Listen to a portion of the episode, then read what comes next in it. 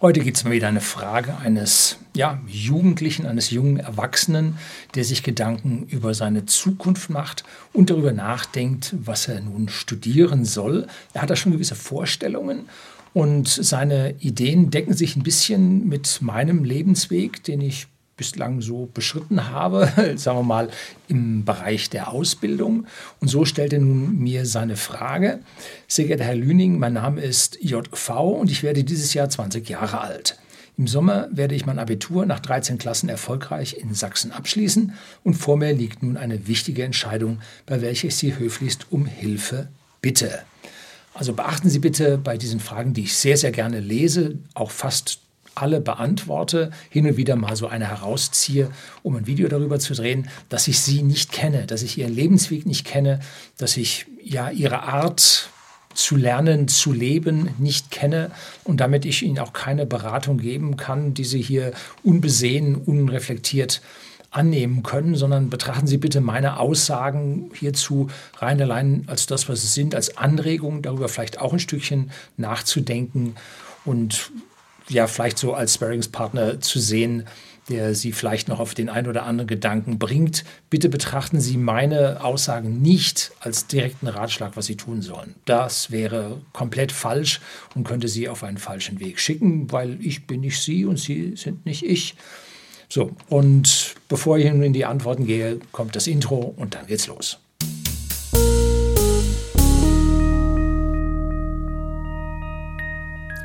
Guten Abend und herzlich willkommen im Unternehmerblog, kurz Unterblog genannt. Begleiten Sie mich auf meinem Lebensweg und lernen Sie die Geheimnisse der Gesellschaft und Wirtschaft kennen, die von Politik und Medien gerne verschwiegen werden. Ja, und bei der Ausbildung ist man so ziemlich bei uns verlassen und ich habe deshalb an dieser Stelle über unser Bildungssystem, unseren Wissenschaftsbetrieb in meinem Buch Allgemeinbildung ein längeres Kapitel dazu geschrieben, was eigentlich recht schön hier dazu passt. So, Jetzt geht es bei ihm seiner Frage los. Ich habe bereits die feste Zusage erhalten, dass ich nach Erhalt des Abiturs Informatik oder Luft- und Raumfahrttechnik auf Master innerhalb von vier Jahren in Trisemestern studieren kann. Es fehlt also nur noch meine Entscheidung, auf welches der beiden Pferde ich mich nun setze. Ja, Trisemester habe ich schon zweimal mitbekommen. Verwandtschaft von mir hat zum Beispiel in Freiberg in Sachsen studiert und hat dort äh, drei Semester bis zum damals gab es noch Vordiplom studiert gehabt. Und wo man sonst äh, vier Semester bräuchte, da kann man das also verdichten und schneller fertig sein. Und die zweite Ecke war die Hochschule der Bundeswehr bei uns in Neubiberg, hier bei München, in der Nähe von whisky.de, dem Versender hochwertigen Whiskys an der privaten Endkunde in Deutschland und Österreich. Wir sitzen hier am Südende des Starnberger Sees und versenden nach Deutschland komplett und nach Österreich. So, und hier unten im Süden, da gibt es also diese Hochschule der Bundeswehr und da gibt es auch Trisemester. Und da hat ein Freund von mir, hat dort Elektrotechnik studiert. Ja, jetzt selbstverständlich habe ich mir bereits viele Gedanken gemacht, zum Beispiel was die Zukunft dieser beiden Bereiche angeht und sehe in der Luft- und Raumfahrttechnik mehr Potenzial, da die Eroberung des Weltalls ja jetzt erst so langsam in Fahrt kommt und ich, no, und ich so noch zu den ersten Pionieren gehören könnte. Ja, die ersten Pioniere sind gerade gestorben. Ne? Das sind die, die auf dem Mond gelandet waren. Nein, einer lebt noch. So. Ähm, die Luft- und Raumfahrttechnik kommt jetzt so richtig, da haben Sie vollkommen recht. Aber in Old Europe sind wir massiv hinten dran. Ne? Old Europe, so richtig alt und rückständig. Projekte dauern nicht Jahre bei uns, sondern Jahrzehnte und den Großteil der Arbeit ja, handelt um den Streit mit Behörden, um irgendwelche Genehmigungen, um Aufsicht, um Regulierung und so weiter. So toll ist es bei uns nun wirklich nicht. Denken wir nur daran, wie man die Ariane 6 entwickelt hat, die jetzt niemand so wirklich braucht. Ne?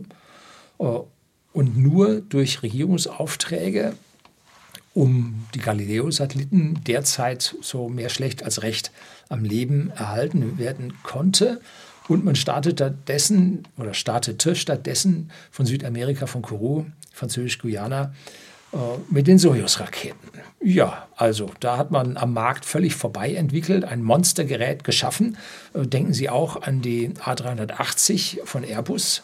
Das ist das Flugzeug mit einer der kürzesten zeitlichen Lebensdauern, die wir im kommerziellen Luftverkehr eingesetzt haben, weil die ersten sind jetzt der, der Schrottzange schon zum Opfer gefallen.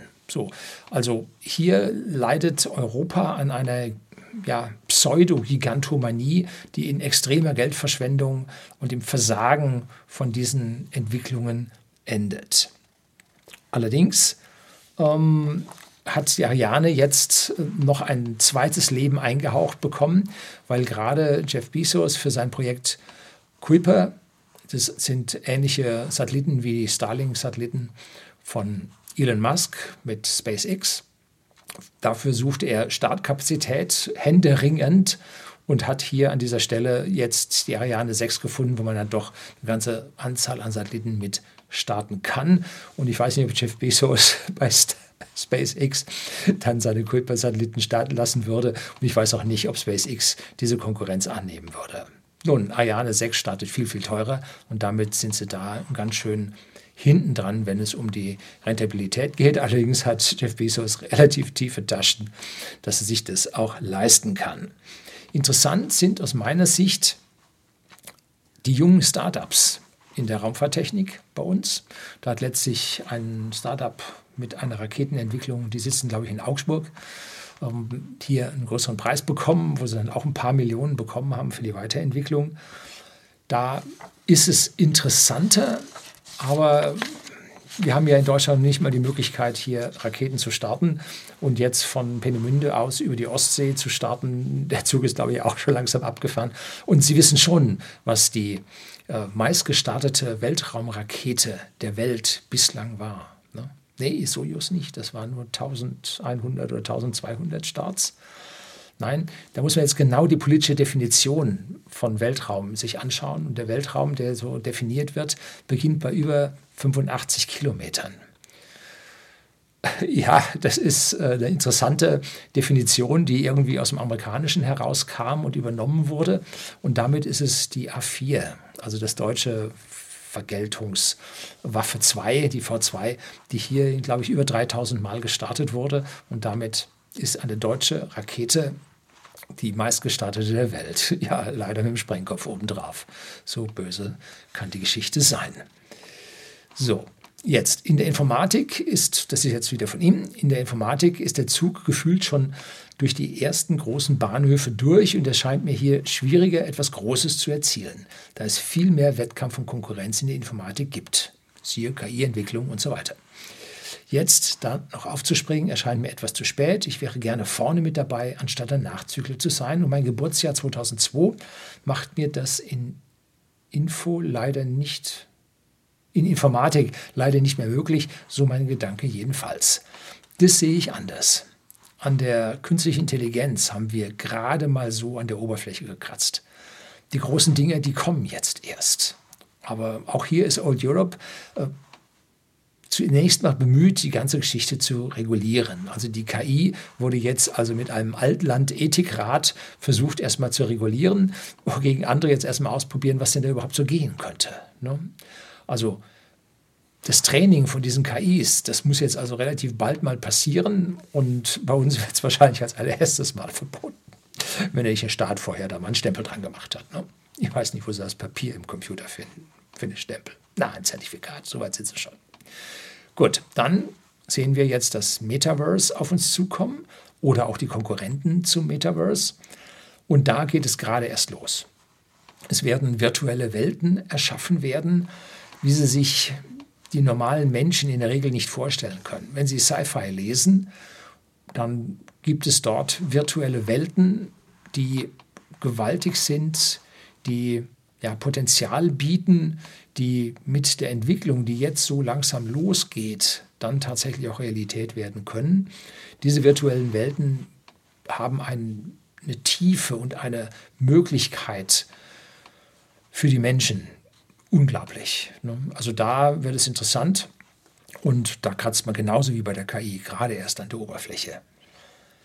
Ein besonderes Problem bei der Raumfahrt und bei der Luftfahrt und ich bin jetzt ja studierter Luft- und Raumfahrttechnik-Ingenieur von der TU München und habe nie, ich habe meine Diplomarbeit in diesem Fach gemacht. Ich war tief in der Industrie für meine Studienarbeiten, da müsste man damals noch drei machen.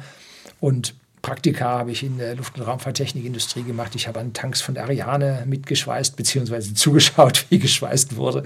An diese Schweißnähte hat man da niemanden rangelassen, außer die höchsten Spezialisten. Ähm, also da war ich tief drin und habe auch gesehen, wie das funktioniert.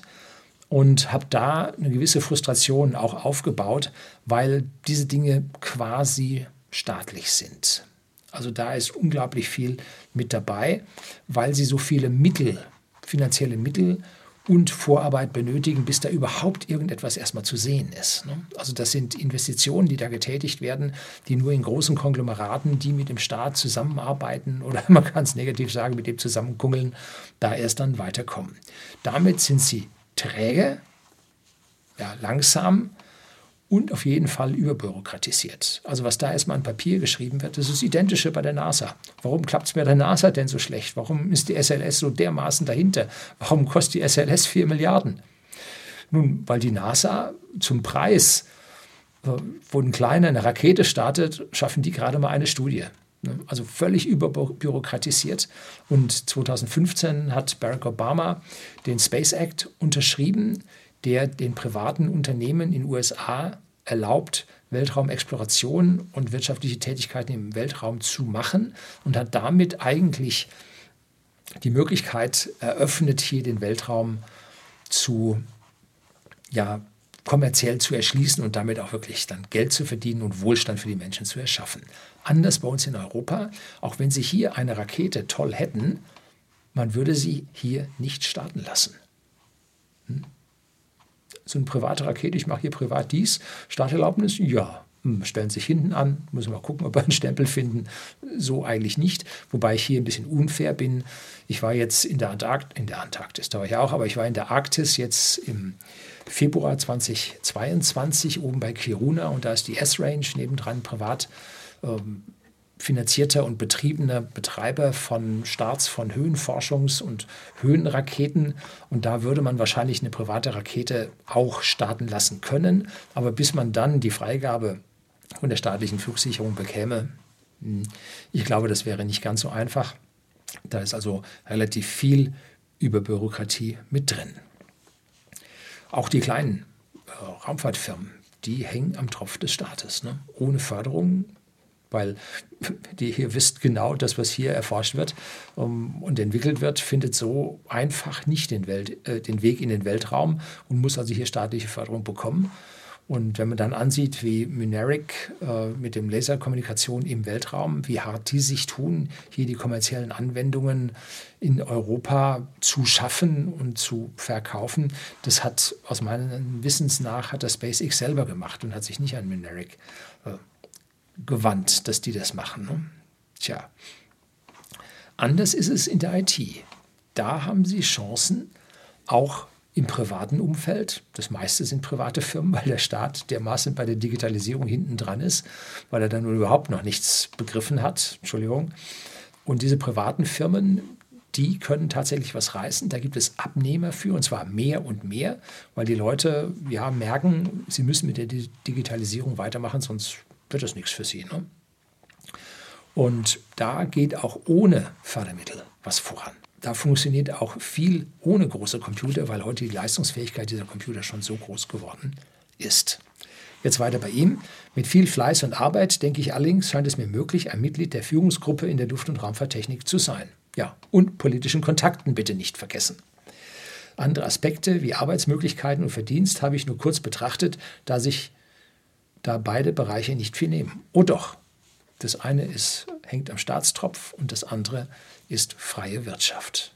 Hm, da tut sich in den Gehältern jede Menge im Unterschied. Aber am Ende ist es so, wenn es Ihnen um den Verdienst geht, den Sie im Angestelltenverhältnis mit technischer Arbeit machen, da werden Sie bei uns nicht mehr viel reißen. Der ja, Sozialismus, Schrägstrich Kommunismus ist bei uns weit stark im Vormarsch und jegliche Versuche, die kalte Progression, das heißt die immer stärker steigenden Steuersätze mit steigenden Gehältern, die durch Inflation jetzt nach oben gedrückt werden, äh, die immer stärker steigende Steuern zieht oder schiebt die Gehaltsbände immer stärker zusammen, dass sie also hier mit einem technischen Beruf nicht mehr viel reißen. Das sind sie Teil des Mittelstands, des oberen Mittelstands und der wird am Ende, den nächsten, am Ende dieser Dekade nur noch relativ wenig mehr haben äh, als jetzt der Durchschnitt der Bevölkerung. Also da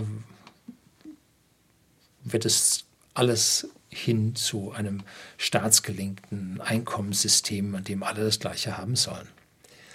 So, jetzt geht's weiter. Persönlich spielt auch eine weitere Sache in meinen Überlegungen eine Rolle, nämlich dass zwei sehr gute Freundinnen und Klassenkameradinnen von mir studieren nach der Schule Informatik. Wir hatten schon ein paar Mal fantasiert, dass, wenn ich mich für die Luft- und Raumfahrttechnik entscheide, wo ja auch viel Maschinenbau drinsteckt, man danach ein Unternehmen zusammen aufbauen könnte, in dem ich die Expertise für die Hardware einbringe und die beiden das Know-how für die Software könnte sich also noch ergänzen. Das ist auch ein persönlicher Pluspunkt für die Luft- und Raumfahrttechnik in meiner Erwägung, die andere sicherlich nicht so haben. Ein wichtiger Punkt ist dabei, nämlich das Ingenieurwesen, was ja aus dem Informatikumfeld nun sehr begrenzt kommt. Da muss man dann schon eine reine Ingenieurwissenschaft studieren, dass man hier das Ingenieurwesen von der Pike auf lernt und die Philosophie dahinter dann auch für sich übernimmt.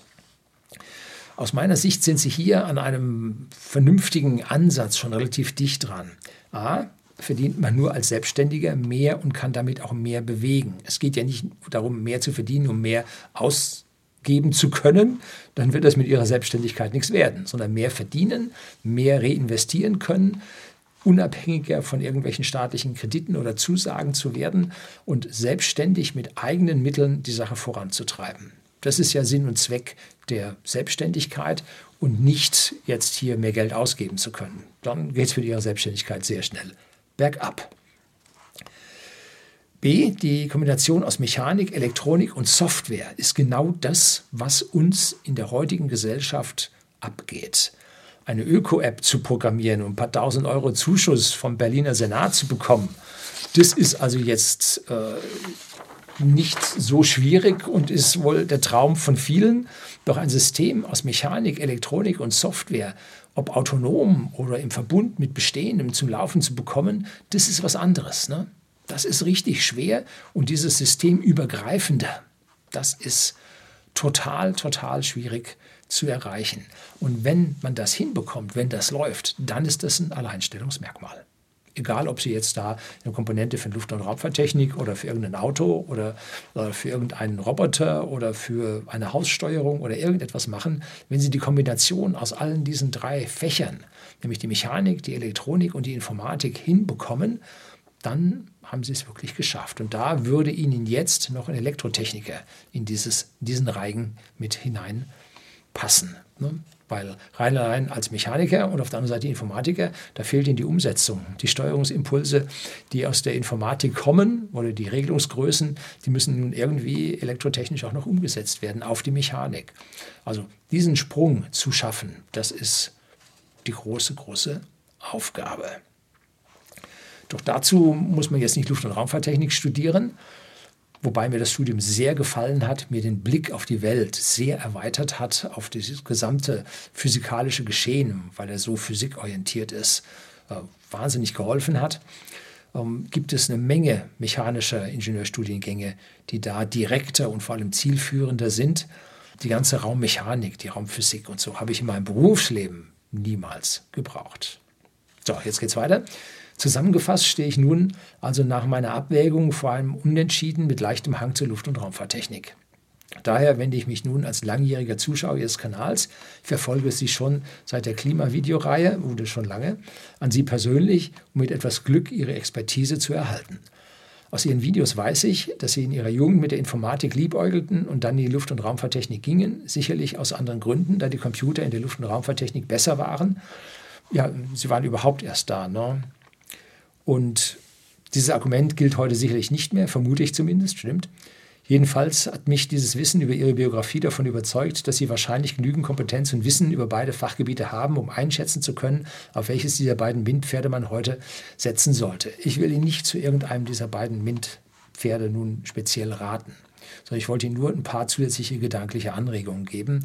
Also bitte nicht auf meine Expertise oder meine Aussagen verlassen, da ich A in die aktuelle Luft- und Raumfahrttechnik nicht so einen großen Einblick habe, dass ich Ihnen hier tatsächlich aus dem Nähkästchen plaudern könnte. Bei der Informatik müssen Sie unterscheiden zwischen der klassischen Informatik und der weitergefassten Informationstechnologie. Und die klassische Informatik hat solche Fächer wie Compilerbau, äh, Zahlenräume, Topologie, schwerste Mathematik, weil die Informatik sich halt der Mathematik bedient, um Dinge zu, ja, zu erreichen. Und das ist ein sehr, sehr theoretischer Studiengang, der zum Teil auch zumindest mal früher im Ingenieurstudium kam, wenn es hier um äh, Differentialgleichungen, nichtlineare Differentialgleichungen und, und, und ging, die ja, mit der höheren Mathematik zumindest mal ansatzweise und in Einzelfällen gelöst werden konnten. Das wird heute meines Wissens im Mechanikstudium als Teil der Ingenieurwissenschaften nicht mehr so in dieser Tiefe gelehrt, sondern heute geht es dann doch mehr um numerische Näherungsverfahren. Diese Tiefe der Informatik, die werden Sie in einer angewandten Informatik, wo Sie etwas herstellen wollen, was tatsächlich sich nachher verkaufbar und anwendbar ist oder darstellt, das werden Sie da nicht so wirklich brauchen. Wenn Sie allerdings in die Forschung, an die Uni gehen wollen, nachher Professor werden wollen, dann müssen Sie da in der Tiefe der Informatik natürlich beste Noten erreichen. Ne? Also ganz, ganz wichtig. Die für mich interessante Informationstechnologie liegt eine Ebene darüber.